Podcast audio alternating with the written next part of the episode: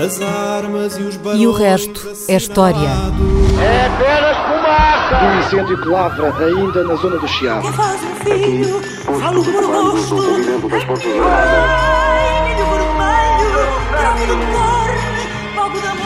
Quer transformar este país numa ditadura. Não, não. Com João Miguel Tavares e Rui Ramos.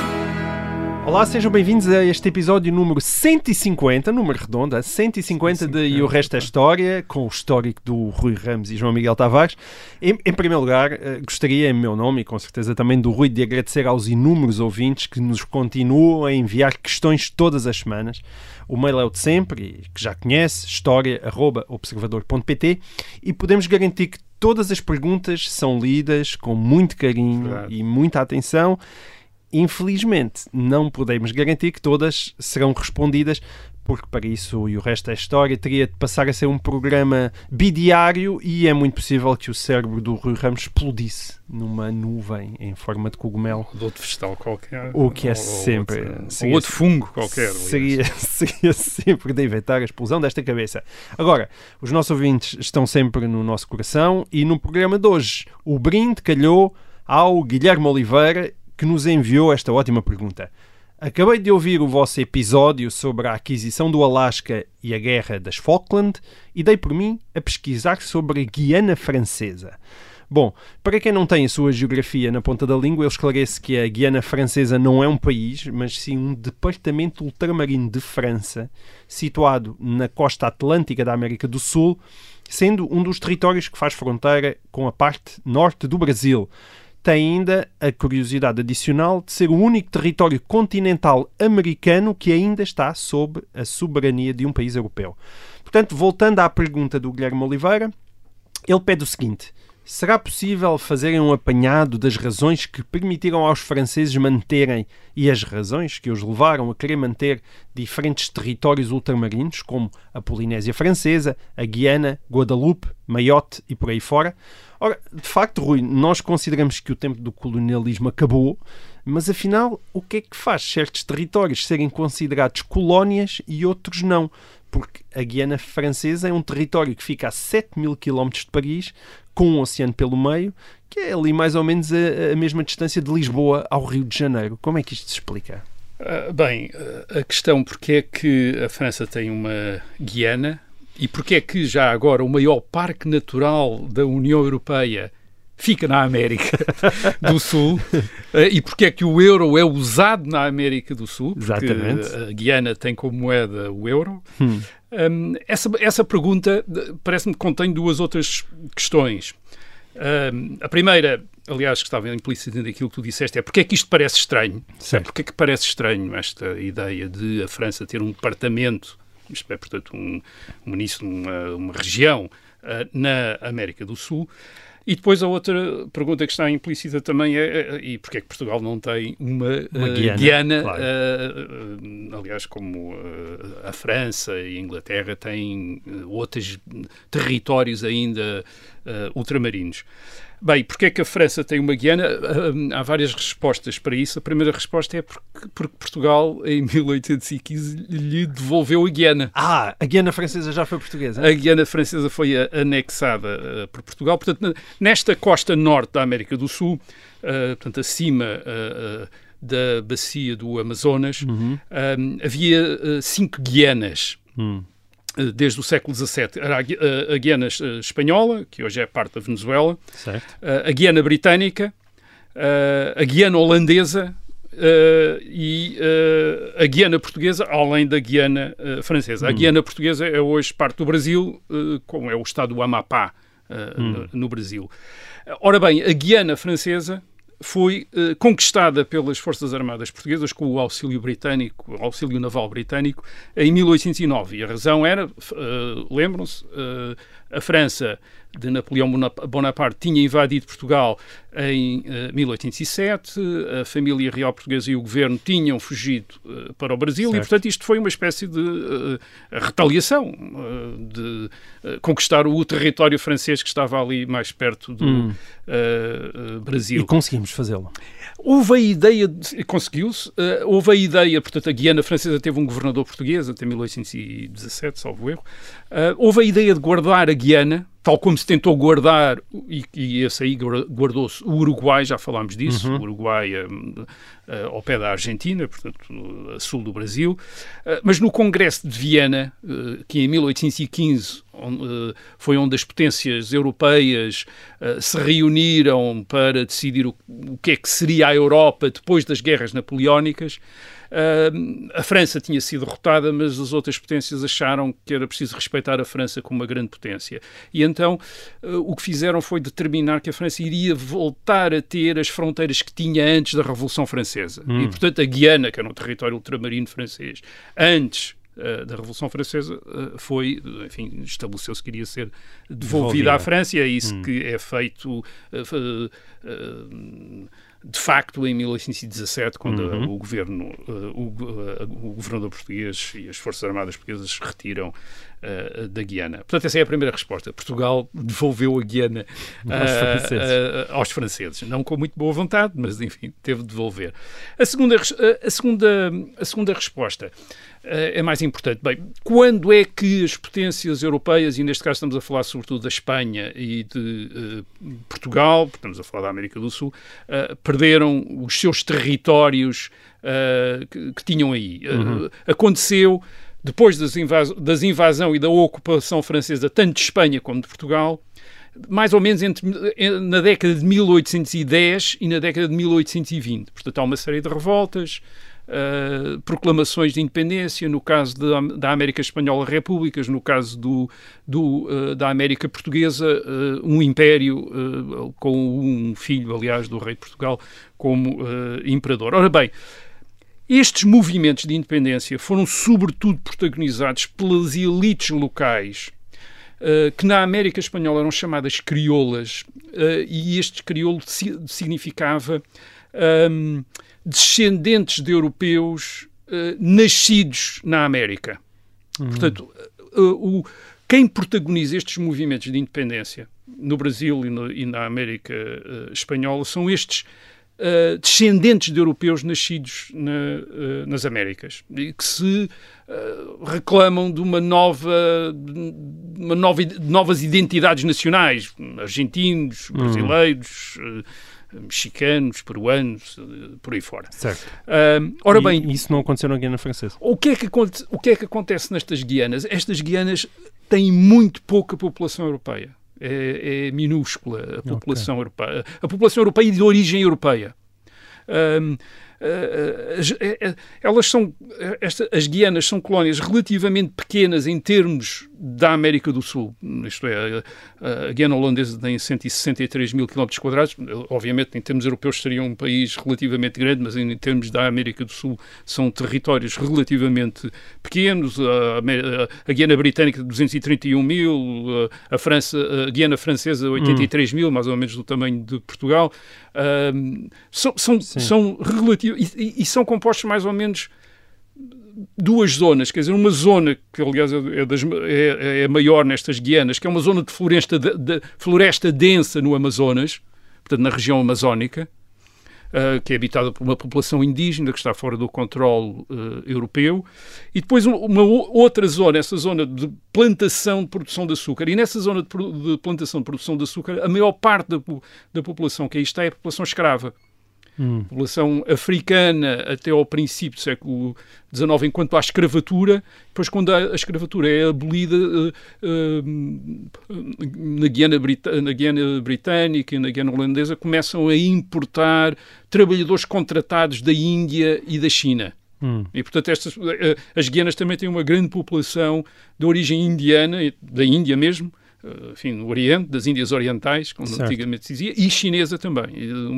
Importante. A população uh, descendente de uh, europeus é minúscula. Por exemplo, na, no, no, atual Suriname, que é a, a, Guiana, a antiga Guiana holandesa, que entretanto se tornou a República do uh, Suriname, é, é, cerca de 1%. Quer dizer, Hum. de, a população é, essa população é muito pequena. Ora bem, foi essa população que nos outros uh, territórios da América do Sul protagonizou a independência. Aqui não havia. Essa população Ok. era minúscula, era muito pequenininha, quer dizer. E, portanto, Aliás, a população em geral era pequena Ah. neste, nestes E, territórios. portanto, tanto a Guiana Francesa como a Britânica como a Holandesa, ah, mesmo os, os que se chegaram à independência, foi só muito tarde.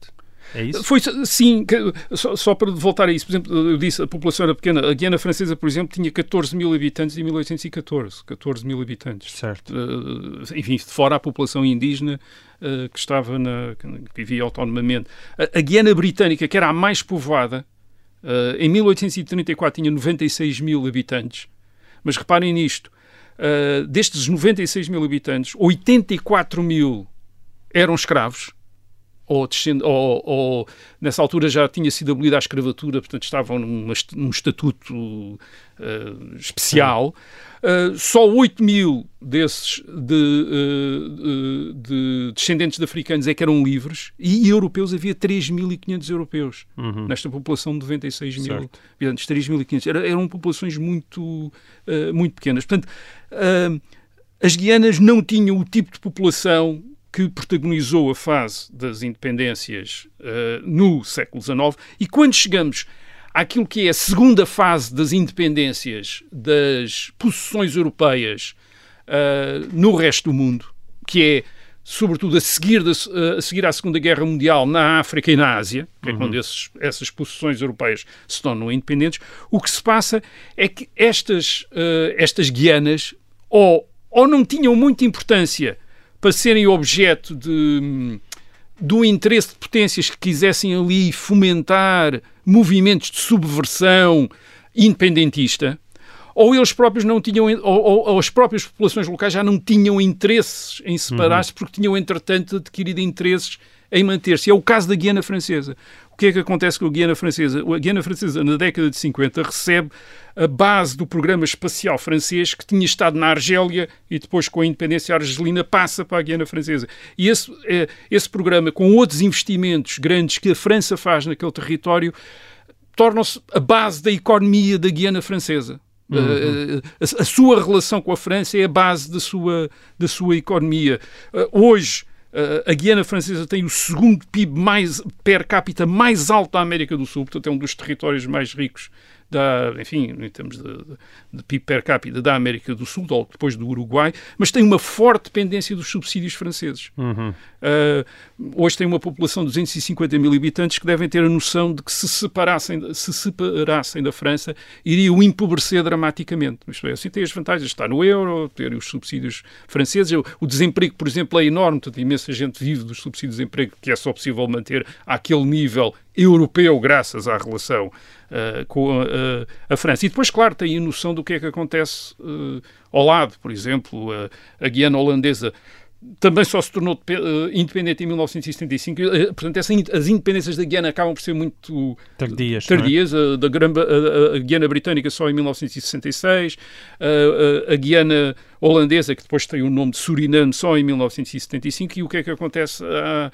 à Guiana holandesa? Vizinha, portanto, há logo um golpe militar, uma ditadura militar, bancarrotas, etc. Enfim, aquilo deve Sim. ter servido também uh, para. Uh, Sim, uma os habitantes não? da Guiana Francesa pensarem que duas vezes antes, antes de recusarem o estatuto que entretanto lhes foi dado, que foi o de uh, departamento uh, da França. Portanto, é um departamento da França como outro qualquer departamento de, que a França tenha na, na Europa. Portanto, esta é uma, era uma das questões. A segunda questão é porque é que isto de um país europeu ter um território na América é estranho. bem, porquê? É estranho porque depois da Segunda Guerra Mundial a Comissão das Nações Unidas, aquela que vai ser depois conhecida como Comissão das, Nações Unidas para a Descolonização, basicamente passou a tratar todos os territórios ultramarinos uh, das potências da Europa Ocidental, que eram sobretudo a Grã-Bretanha, a França, a Espanha, Portugal e a Holanda, como territórios não autónomos, isto é, territórios que não, uh, que não teriam autonomia. Um, isto, isto era um bocadinho, em alguns casos, bizarros, porque em alguns casos eles eram territórios que estavam mesmo integrados uh, administrativamente com o Estado uh, que os administrava a partir da Europa. Isto é, faziam parte de, de, das estruturas desse Estado, não eram, portanto, conquistas nem possessões, naquela altura tinham esse estatuto e por vezes tinham a língua e a mesma religião uh, que os uh, que os Estados europeus que, tinham hum. sido, que os tinham administrado, até pelo, porque os Estados europeus tinham feito ali uma hum. política de aculturação, em alguns casos desde, desde havia muito uh, tempo. Mas, de qualquer maneira, a Comissão das Nações Unidas decide indicá-los como territórios uh, não autónomos. E porquê? Uh, eh, um, basicamente porque nas Nações Unidas as, as potências da Europa Ocidental, depois da Segunda Guerra Mundial, perdem muita da importância que tinham tido antes da Segunda Guerra Mundial. As Nações Unidas, quem, as potências que predominam nas Nações Unidas depois da Segunda Guerra Mundial são, sobretudo, os Estados Unidos e uh, a União Soviética. São duas potências que têm os Estados Unidos e a União Soviética têm hum. pontos de vista muito diferentes sobre o mundo, mas têm, uh, eu diria, duas coisas em comum. A primeira é que são ambos uh, são ambas potências anti-imperialistas. Isto é, são, são contra o, anti, o, o, imperialismo e, claro, identificam o imperialismo com, com o imperialismo da Europa Ocidental. Hum. E, e, e, a outra coisa é que, curiosamente, é que são uh, impérios, uh, às vezes até englobando culturas, línguas e religiões muito, com populações com línguas, culturas e religiões muito diferentes, como é o caso da União Soviética, já falámos aqui das repúblicas uh, soviéticas. Agora, mas tinha Sendo uma diferença... Também têm territórios não contíguos, não é? Também têm territórios não contíguos, tinham o Alasca, Alasca, por exemplo, que, não, mas o Alasca por acaso estava na lista dos. Uh, porque os Estados Unidos deixaram que os seus territórios fizessem, esses territórios que estavam. Ehm, que tinham, os Estados Unidos basicamente tinham fora dos Estados Unidos, da massa continental dos Estados Unidos, tinham o Alasca, que tinham comprado uhum. à Rússia, falámos certo. aqui, enfim, aliás é o motivo da pergunta, e tinham uh, terri uh, territórios que tinham conquistado, anexado à Espanha na Guerra de 1898. Uhum. Uh, tinham ficado com uma série de Porto Rico, Guam, também tinham tido as Filipinas, mas entretanto depois tinham dado Sim. a independência logo às Filipinas em 1946. E depois tinham também outras compras que tinham feito, que os Estados Unidos não compraram só o Alasca, uh, compraram o, uh, as, Ilhas Virgin, uh, as Ilhas Virgens dinamarquesas também as compraram em 1917. E depois tinha o caso do, do Havaí, um caso, enfim, não vou agora explicar, mas foi uma espécie de anexação a pedido de, de, de, de enfim, da população ou de umas dos príncipes do Havaí, enfim, uma coisa arranjada. Os Estados Unidos reconhecem agora que foram eles que arranjaram aquilo uh, para, meados do século XIX, o Havaí se tornar também. Estes territórios eram no fim da Segunda Guerra Mundial eram o estatuto que tinham eram territórios não incorporados dos Estados Unidos. Hum.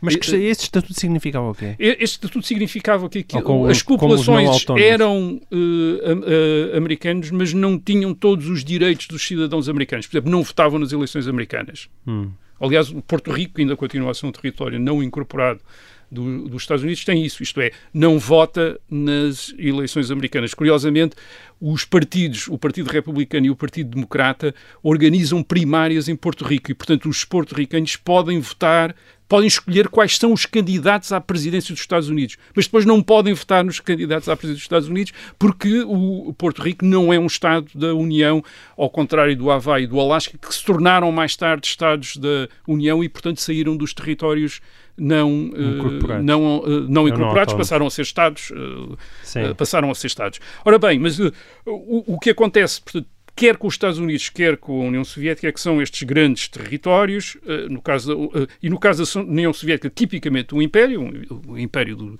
dos czares, mas que são, têm uma estrutura territorial contínua e depois, ainda, além disso, têm uma estrutura federal que disfarçava os desequilíbrios do poder, por causa da União Soviética, da Rússia, de facto, ser, domina, ser dominante. E, portanto, os Estados Unidos e a União Soviética puderam, através da ONU e através do apoio a movimentos de independência, pôr em causa basicamente a, expansão ultramarina das potências da Europa Ocidental, desde o século que as potências da Europa Ocidental tinham feito entre o século XVI uhum. e o século XIX, uh, sem se notar que eles próprios, Estados Unidos e União Soviética, eram também impérios. Uh, Uh, aliás, depois fizeram. E, e, e, sem notar, e sem notarem também uma outra coisa, que é que muitos Estados uh, dos novos Estados independentes que saíram da chamada descolonização europeia, eles próprios também eram impérios no sentido em que uh, integravam territórios muito variados que tinham sido, digamos, organizados uhum. numa unidade territorial pura e simplesmente pelos europeus por exemplo, o caso das uh, Índias Orientais Holandesas, a atual Indonésia, hum. uh, que era basicamente uma quantidade enorme de ilhas, que não tinham necessariamente a ver umas com as outras, mas que estavam organizadas, uh, ou que ficaram organizadas num território, num, digamos, num Estado só porque eram dominadas pela, tinham sido dominadas pela Holanda, Holanda. E depois estes, estes, estes novos Estados revelaram imediatamente tendências imperialistas tão fortes como os dos seus antigos administradores europeus, no caso, por exemplo, da Indonésia com a conquista de Timor. Timor. Então, Rui, estávamos aqui. Uh, há algum preconceito da ONU contra ah, a Europa Ocidental? Ah, e, e, e, e nota-se por isto. Uh, desde. Uh, 1961 integraram as Nações, as Nações Unidas cerca de 111 novos Estados. Alguns já eram independentes antes de integrarem as Nações Unidas, Uh, mas desses 111, uh, 71 faziam parte da lista dos territórios não autónomos de uhum. 1940, que tinha sido elaborada a partir de 1946. Certo. Mas 22 não faziam parte dessa lista.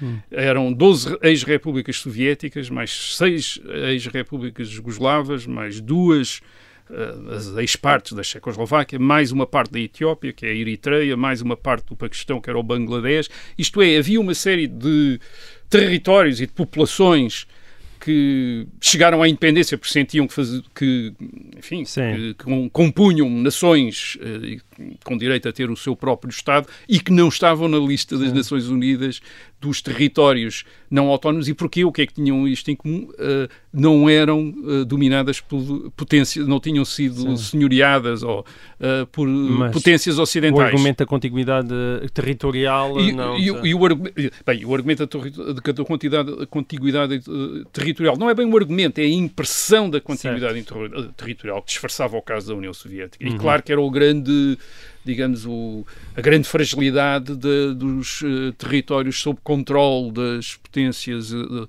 da Europa Ocidental, uma vez, porque eram todos basicamente territórios ultramarinos, quer dizer, portanto notava-se facilmente que estavam longe, estavam suficientemente longe para se poder argumentar que, enfim, não estavam bem, não eram, não eram territórios autónomos. A contiguidade territorial, por exemplo, não é o único argumento. Há também a força que alguns Estados têm, a força que a União Soviética tinha Uh, e a força, por exemplo, que a China também tem, de maneira que o Tibete também não está na lista dos territórios uh, não autónomos. Hoje a lista uhum. tem cerca de 17 ou 16. Uh, eh, são todos, da obviamente, da Europa Central e um da Nova Zelândia, salvo, salvo erro, quer dizer, são os territórios não autónomos. Alguns deles são ilhéus, ilhas pequeninas, como as, as Falklands, estão lá nos territórios não autónomos, embora a população das Falklands tenha votado por fazer parte da uh, do Reino, continuar a, a, querer fazer parte do Reino Unido, bem, para as Nações Unidas, porque é uma potência ocidental, continua a ser um território uh, não autónomo. Bem, esta era a segunda questão. A terceira questão, porque é que Portugal não tem uma Guiana, uma uhum. espécie uh, de Guiana? Bem, há duas razões para não termos uma Guiana. A primeira é que houve na década de 60 uma pressão internacional especial sobre as colónias portuguesas, sobretudo sobre as colónias de. Uh, e, e, obviamente, relacionado com a importância que tinham as colónias de Angola e de Moçambique. Em 1961, a Assembleia Geral das Nações Unidas votou por considerar esses territórios territórios não autónomos, apesar de eles estarem integrados no Estado uh, português, como províncias ultramarinas. Uh, a Assembleia uhum. Geral das, das, Nações Unidas votou por achar que eles não eram por dizer que eram por os considerar territórios não uh, autónomos e a partir daí passou a apoiar os movimentos que existiam nesses territórios para a sua independência uh, de uh, Portugal. Portanto, Portugal não, nunca conseguiu fazer aquele truque que, vamos dizer, fez, fizeram os Estados Unidos, fez, fez a Holanda também com as ilhas que tem nas Caraíbas, hum. foi declará-las território holandês, quer dizer, parte do, do Reino da Holanda e, e pedir para saírem da, uh, da lista dos territórios não autónomos. As Nações Unidas aceitaram, mas eram, ilha, eram umas ilhas. Eram umas ilhas, quer dizer. Uh, o, Portugal nunca pôde fazer isso em relação a Angola e Moçambique. Isto é, pedir às Nações Unidas para tirar da lista, ou antes pediu, mas nunca, nunca teve, nunca teve uh, uh, hipótese, uh, hipóteses. Quer dizer, não, teve, não, não tinha nem força, nem aqueles territórios eram suficientemente pouco importantes para as Nações Unidas deixarem passar. Certo. E depois a outra razão, portanto, houve sempre uma pressão grande para a descolonização uh, em, nos territórios portugueses, uma pressão grande internacional para uh, haver descolonização. Claro, e depois o facto de Portugal também ser uma ditadura também não, não o tornava especialmente simpático junto a outras potências ocidentais, uh, para, enfim, acharem que as, que as populações desses territórios estavam livremente no território uh, português, uma vez que não havia, como apesar de tudo houve noutros territórios uh, uh, europeus, referendos credíveis Sim. para atestar a vontade das populações. Em Portugal isso não tinha, não, não tinha acontecido e, portanto, era, era apenas o, o governo português a dizer que aquelas populações queriam ser portuguesas, mas Sim. votos não, não havia. Segundo, a segunda, a segunda razão para não termos a Guiana é que em 1974, 75, depois do, da Revolução de 25 de Abril de 1974, a opção é de retirada total de todos os territórios do chamado ultramar, na altura se voltou a chamar outra vez Império uh, Colonial. Portanto, tal como antes, é, é uma espécie de atitude inversa à que existia anteriormente, mas ao mesmo mas tão, eu diria, tão uh, radical que é, antes tinha-se defendido tudo, tudo era território português, nada podia ser uh, uh, deixado Sim. de fora, e depois é tudo para sair, menos as ilhas adjacentes dos Açores e da Madeira, o resto é tudo para ser entregue. Portanto, saem, uh, sai tudo, quer dizer, abandona-se tudo. Isto é, mais uma vez, obviamente, a, a, a, situação de Angola e a situação de Moçambique, pela importância que tinham, em portanto, territorial e económica, tudo, é? contaminavam absolutamente tudo. Sim. Isto é muito provável que Portugal, por exemplo, se em vez de ter, em 1974, Angola e Moçambique tivesse só, imaginem, São Tomé e Príncipe e Cabo Verde, provavelmente estaríamos talvez numa situação uh, francesa. Uh, e também, se em 1900, se a descolonização tivesse sido diferente do que foi em 1974, 75, é uhum. é provável que alguns destes territórios tivessem ficado na situação que hoje tem uh, a Guiana, a Nova Caledónia e outros territórios ultramarinos franceses, isto é, ou que se tivessem mantido como territórios franceses ou com alguma uh, relação especial com a antiga uh, metrópole, isto é, uhum. com um estatuto especial não aconteceu. não, a maneira como foi feita depois também, uhum. as condições em que, foram feita, que foi feita a descolonização uh, ou retirada portuguesa em 1974, 75, hum, também não permitiram que isso, que isso acontecesse e, portanto, não há Guianas francesas. Muito bem. Bom, no dia 30 de janeiro de 1912, ou seja, há cerca de 110 anos, Uh, na cidade inglesa de Dover, uh, realizou-se um encontro entre o rei Dom Manuel II, que tinha sido posto há pouco mais de um ano pela Revolução Republicana de 1910, e Dom Miguel Maria Carlos, o líder do ramo miguelista uh, da monarquia portuguesa.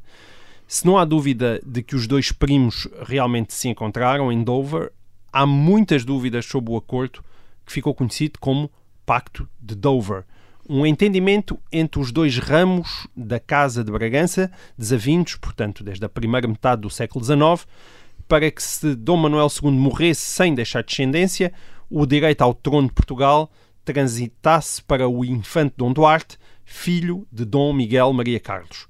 Ora, não há qualquer registro, não há qualquer registro escrito saído do encontro, nem documento conhecido como Pacto de Dover, e por isso muitos contestam a sua existência. Mas o facto é este: Dom Manuel II morreu realmente sem deixar sucessão em 1932 e o infante Dom Duarte, pai do atual pretendente ao trono, Dom Duarte Pio, foi aclamado como novo herdeiro do trono português, ainda que com a contestação de alguns.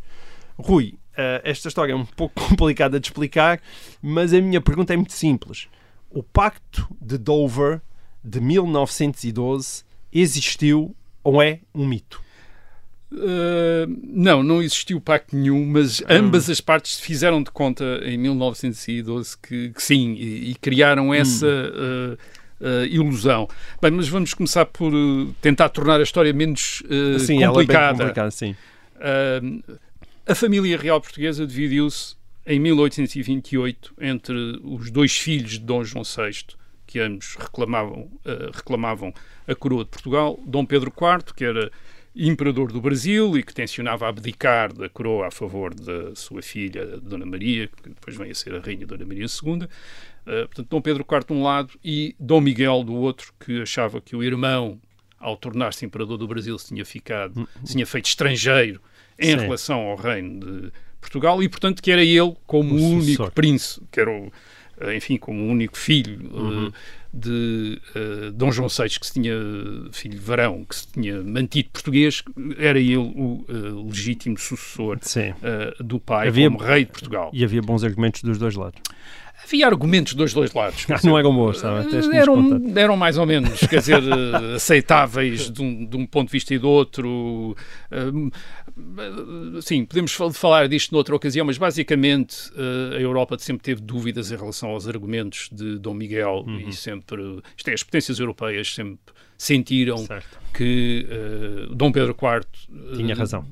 Continuava a ser, apesar de ser o imperador do Brasil, em 1826 continuava a ser o eh, rei de eh, Portugal, eh, ou continuava a ser o sucessor do rei de Portugal. E, e de tal maneira que em 1826 ele foi aclamado rei de Portugal, eh, o próprio Dom Miguel reconheceu o irmão como rei de Portugal, e depois em 1828 enfim, já tinha mudado de ideias e passou a, a, A combatê-lo. a considerar que Sim. era ele o rei de Portugal. Isto também envolvia, obviamente, uma questão constitucional, uma vez que Dom Pedro IV tinha dado a Portugal em 1826 uma Constituição, a chamada Carta eh, Constitucional, e Dom Miguel recusava essa Carta Constitucional e queria manter a monarquia tradicional, de acordo com as suas leis an- anteriores, eh, essa monarquia que, que os defensores da Carta Constitucional chamavam absoluta, eh, Sim.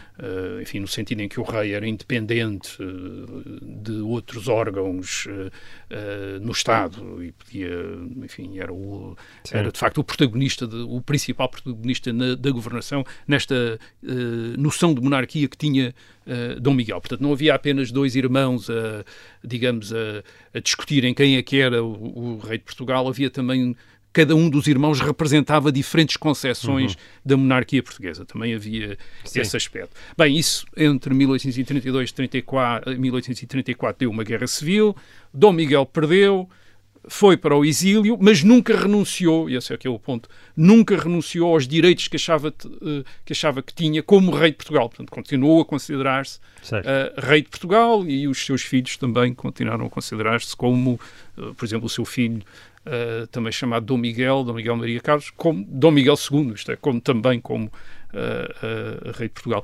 Ele, ele- tinha apoio dentro do país, Havia muitos miguelistas, aliás, daí a Guerra Civil de 1832-34, eh, e depois continua a haver muitos miguelistas mesmo depois de 1834. Havia al- alguma parte de, de- da nobreza mais importante, como os duques de Cadaval, reconheciam eh, Dom Miguel, eh, muita fidalguia de província também reconhecia eh, Dom Miguel e muita outra gente.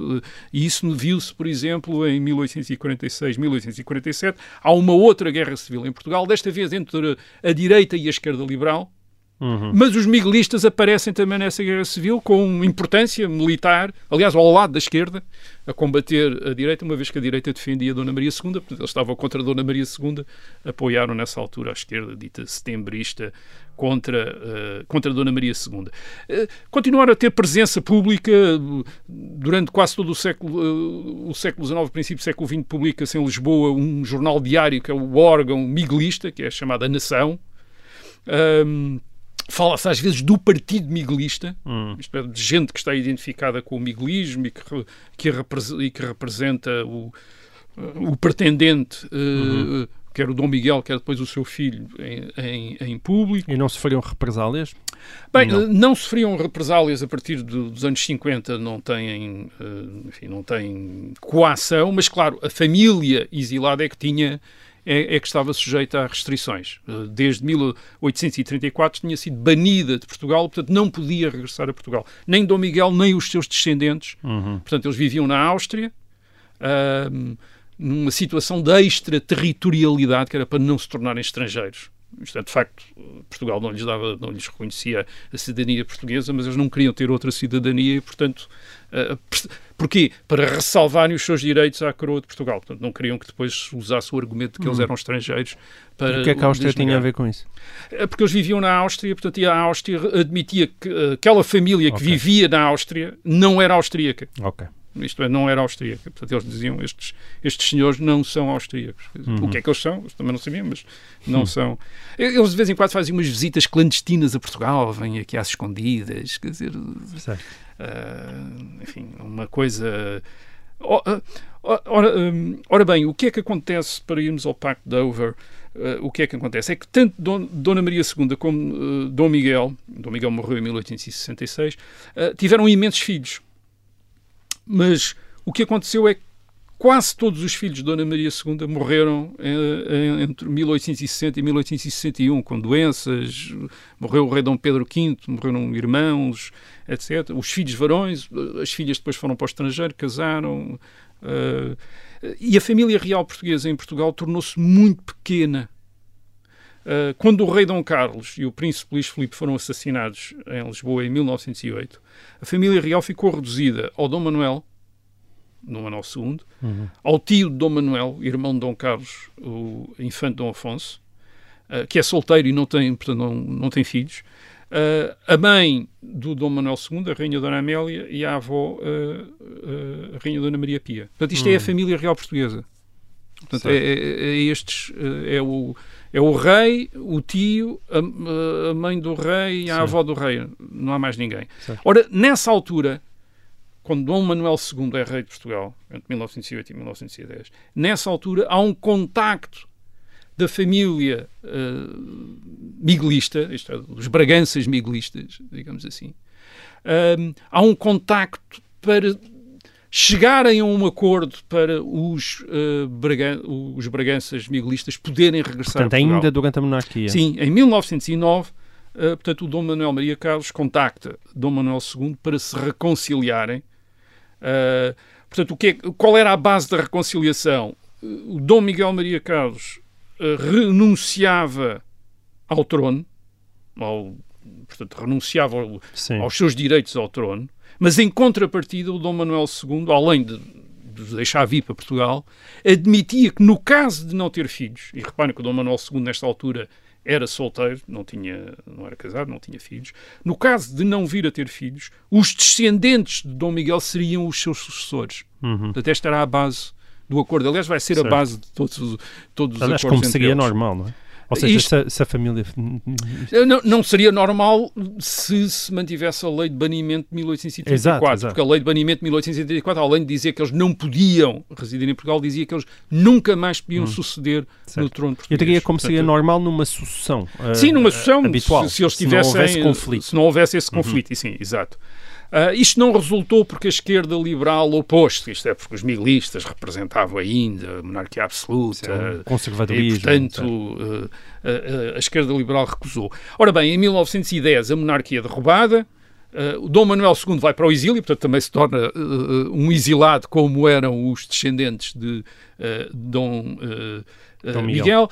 Aliás, a monarquia caiu no meio de uma. não apenas perante a tomada do poder pelo Partido Republicano, mas também por uma enorme acrimónia no meio do- do- dos, Dos monárquicos. dos monárquicos. eh, eh, muitos deles estão furiosos com o Dom Manuel II, o Dom Manuel II também está furioso eh, eh, com eles, de tal maneira que em 1911, quando há um grupo de monárquicos que se reúne na Galiza eh, para tentar entrar em Portugal, para provocar uma revolução em Portugal a favor da monarquia.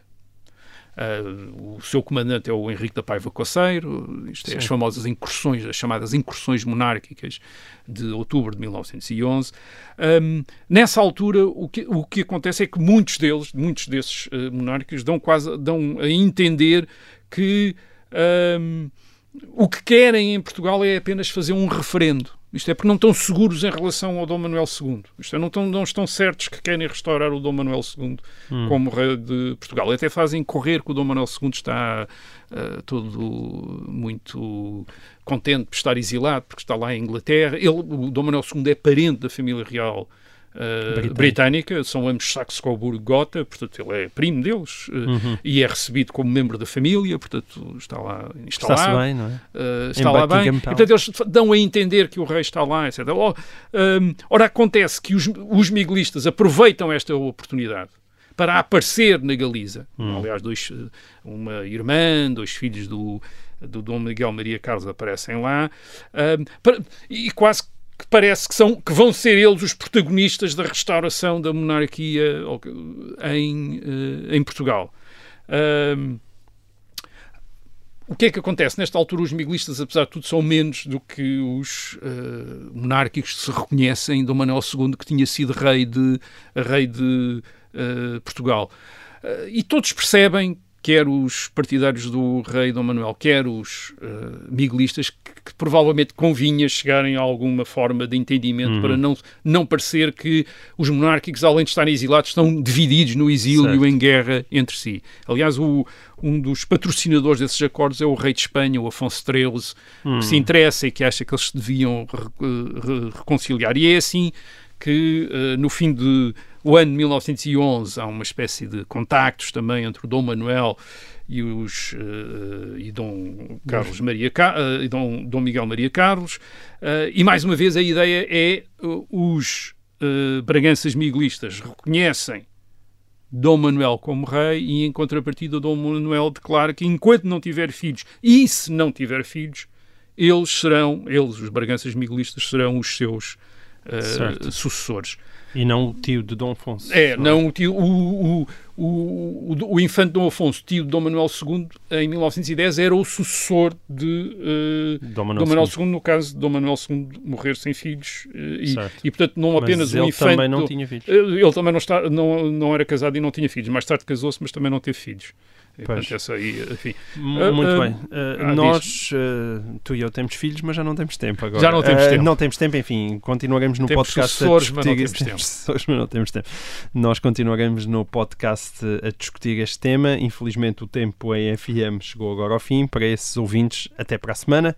Para os outros, vamos agora entrar num certo hotel em Dover. É, então no hotel em Dover, o que- as coisas não, não começaram bem. Não começaram bem porque aparentemente. Portanto, de acordo 30 de janeiro, alguns- 30 de janeiro de 1912. 1912. Uhum. Ah, aparentemente, eh, Dom Manuel II eh, está lá, quer dizer, está numa sala e aparece-lhe um, ah, um- servidor de, do Dom, Ca- Dom, Miguel Dom Miguel Maria Maria Carlos a dizer-lhe, e diz ao Dom Manuel II a dizer-lhe El Rei está pronto agora para o receber. Quer dizer, isso obviamente deixa o Dom Manuel II absolutamente furioso e diz: diga ao príncipe eh, Dom Miguel que o rei de Portugal é que, está, é que está aqui pronto para o receber. Portanto, ali as coisas começaram logo. Mas isso é, é Eh, mito ou, ou alguma... É contado, Conta-se, enfim, conta-se que, que teria acontecido. Quer dizer, Hum. enfim. eh, É que é uma história que parece é boa demais história, para ser é, verdadeira. é uma não história é, é engraçada, mas é, é contada, corre logo Sim. na, eh, corre na época. Bem, o, o que é o- e depois continua a correr mal. E continua Hum. a correr mal porque eh, ele, o- os emissários de Dom Manuel II e Dom eh, Miguel Maria Carlos tinham eh, concordado numa espécie de, pacto. declaração, Sim, quer dizer, sobre o que é que então ficava estabelecido entre eles. E o Dom Manuel, quando olha para o papel que lhe traz o primo, Dom Miguel, ahm, percebe ou sente que não está lá claro que eles, os Braganças Miguelistas, o Uhum. reconhecem como rei de Portugal. Certo. E portanto fica furioso, fica zangado. E essa vai ser sempre a grande dificuldade destes, enco- destes pactos. Isto é, os Braganças Miguelistas têm sempre uma certa relutância em renunciar aos direitos que eles próprios tinham reivindicado como legítimos Sim. reis de Portugal a partir do, eh, uh, Dom Miguel de 1828. O Dom Miguel em 1828 tinha sido aclamado rei de Portugal pelas, pelos três estados do reino. Certo. Portanto, achava que era o rei legítimo de uh, Portugal. E os seus descendentes, o filho, Uh, nesta, neste princípio do século XX. Uh, é o filho, porque Dom, o, o Dom Miguel casa-se muito tarde e, portanto, tem filhos uh, muito tarde, e, portanto, os filhos, de, de, enfim, tem filhos que vivem Sim. no século XX, embora ele seja um rei do princípio, de, do princípio um infante, um rei do princípio do século XIX. Mas a família tem relutância em renunciar a esses, isto é, em, em de alguma maneira quase renegar Hum. o o pai, no caso do uh, Dom Miguel Maria Carlos em uh, 1912. Isto era renegar o, renegar o pai e todos os sacrifícios que o pai tinha feito.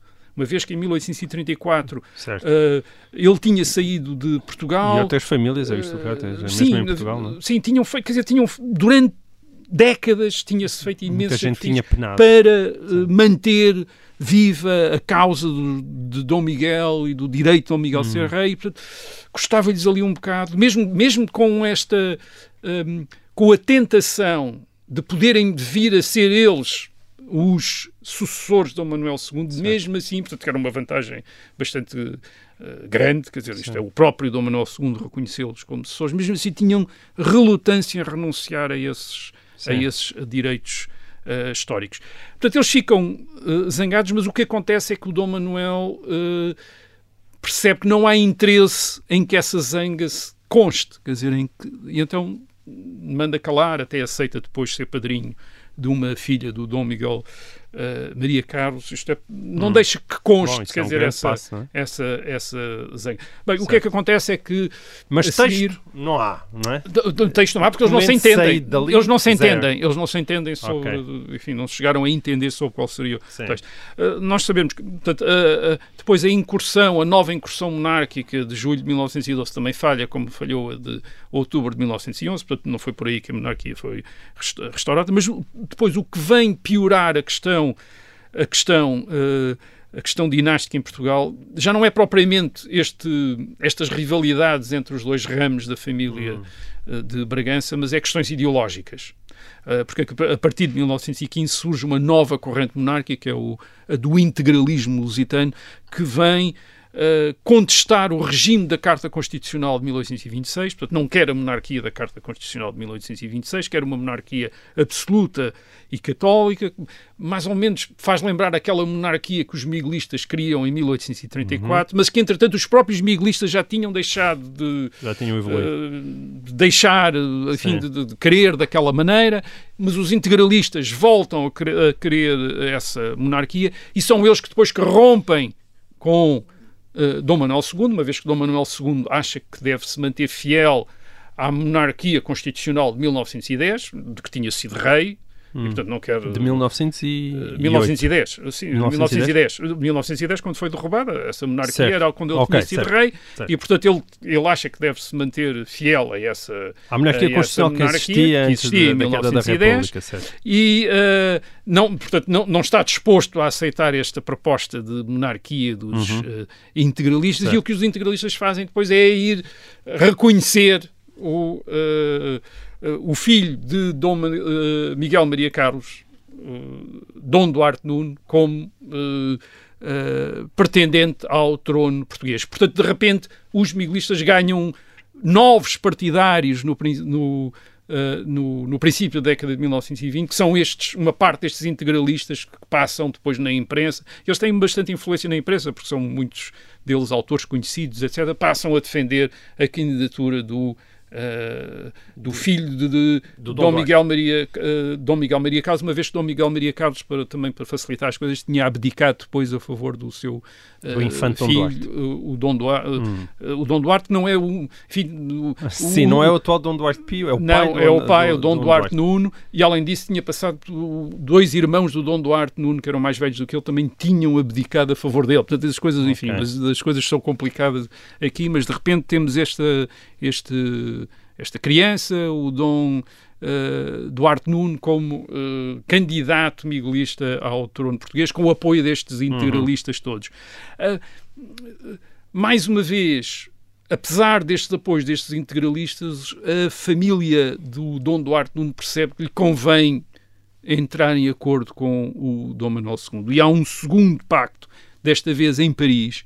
Desta vez eles não se encontram, são os emissários deles que se uh, encontram, e que é, mais uma vez, um pacto em que, uh, uh, em que os miguelistas os miguelistas, os braganças miguelistas se comprometem a reconhecer Dom Manuel II e Dom Manuel II, em contrapartida, neste caso aqui ele também já faz um bocadinho de, de reserva, diz que reconhecerá como sucessor quem fosse um dia designado pelas cortes.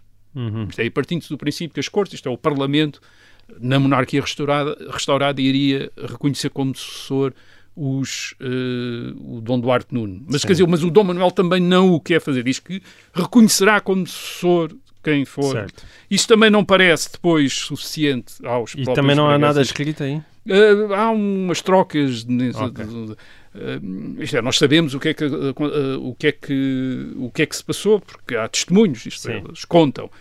de qualquer maneira, em 1925 também os Braganças Milistas também renunciam a este uh, ou renegam este Pacto de Paris de 1922. Está difícil. O que é que acontece? Em 1932, finalmente, o uh, Dom Manuel II morre e morre sem filhos. Ele, entretanto, Sim. tinha casado em 1913, mas não tinha tido uh, filhos.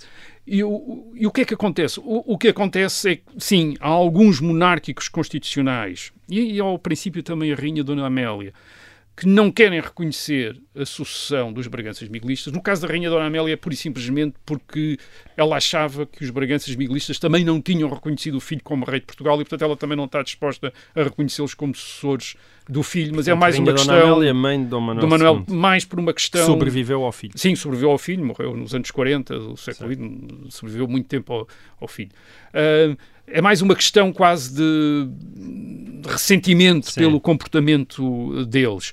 Uh, o que se passa é que os monárquicos em Portugal, no, na década de 30, não têm alternativa ao Dom Duarte Nuno. Isto é, não têm alternativa. Eles pensam em ir buscar alguém ao reino brasileiro, ou um, filhos das infantas, uh, filhas de Dona Maria II que tinham casado na Alemanha. Quer dizer, mas tudo aquilo era um bocadinho improvável. Gente que não tinha nada a ver com, com Portugal. Alemães, não já estavam... nações, não é? Sim, e que já não se... Eram, enfim, eram todos eles eram indivíduos que não tinham nada a ver com Portugal e nunca tinham hum. pensado em Portugal e de repente ia-se falar com eles para serem Sim. candidatos ao trono português. Ao, ao, contrário dos descendentes de Dom Miguel, pelo contrário, sempre se sentiram portugueses e sempre se, sempre se sentiram com direito ao trono de Portugal, sempre pensaram em termos da monarquia portuguesa. E, portanto, uh, o próprio lugar-tenente do uh, Dom Manuel II em Portugal, que era o João Azevedo Coutinho, um, acaba por aclamar o, o Dom Duarte Nuno como Após pretendente, depois da morte de Dom, Dom Manuel II, e o mesmo faz a causa monárquica, que é a organização principal dos monárquicos em Portugal, também uh, reconhece o Dom Duarte Nuno.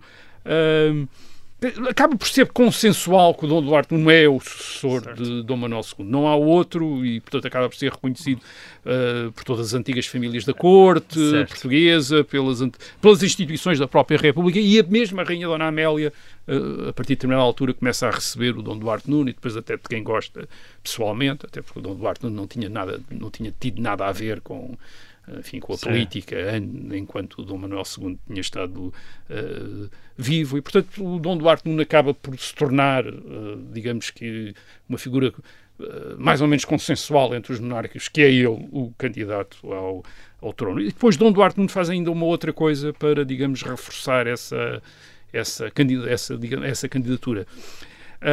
ele é filho, portanto, de Dom Miguel Maria Carlos e, portanto, neto do rei Dom Miguel, e em 1942 uh, ele vai casar com uma senhora, Dona Maria Francisca de Orleans e Bragança, que é descendente do Dom Pedro IV, que é trineta de Dom Pedro IV.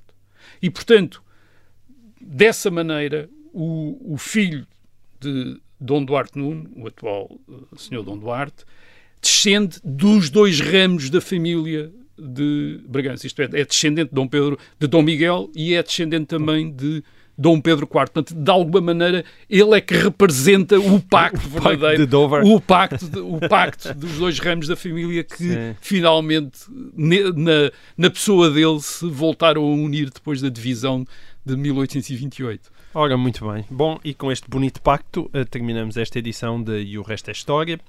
Eh, até lá. Até para a semana, claro. la la Ah!